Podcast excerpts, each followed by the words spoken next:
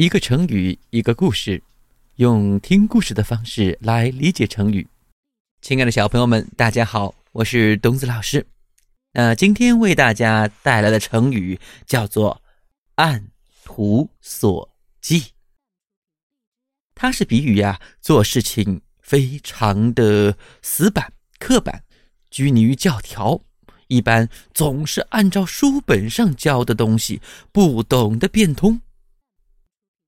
那今天我们就带来关于按图索骥的故事。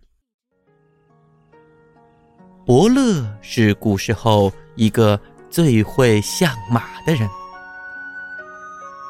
等到他年老的时候啊，他就把自己一生相马的经验归纳起来，写成了一本《相马经》。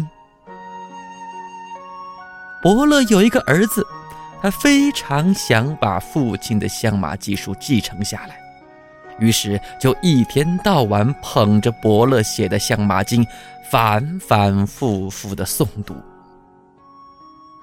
过了几天呐，他以为自己已经学到了父亲相马的所有本领，便拿着《相马经》出门去找千里马了。他走啊走，走啊走。来到了一片湿地的旁边，看到了一只癞蛤蟆。只见癞蛤蟆的前额和《相马经》上描述千里马的特征差不了多少，他就一把抓住了癞蛤蟆。哈哈哈哈哈哈！你看，我终于找到千里马了。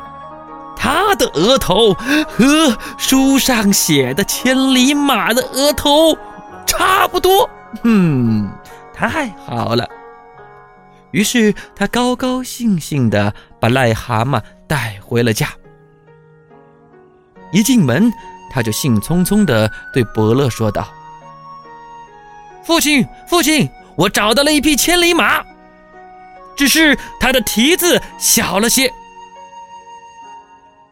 伯乐看看癞蛤蟆，开玩笑的对儿子说：“哈哈哎呦喂，儿子，马倒是好马呀，只是它太会蹦蹦跳跳喽，恐怕你是骑不了它喽。”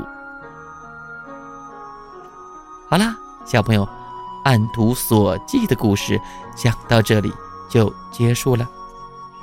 你理解按图索骥的意思了吗？生活中我们也可以用按图索骥来造一些句子，比如说，你如果做什么事情都只按图索骥，不追求实际，那么你就什么事情都做不了啦。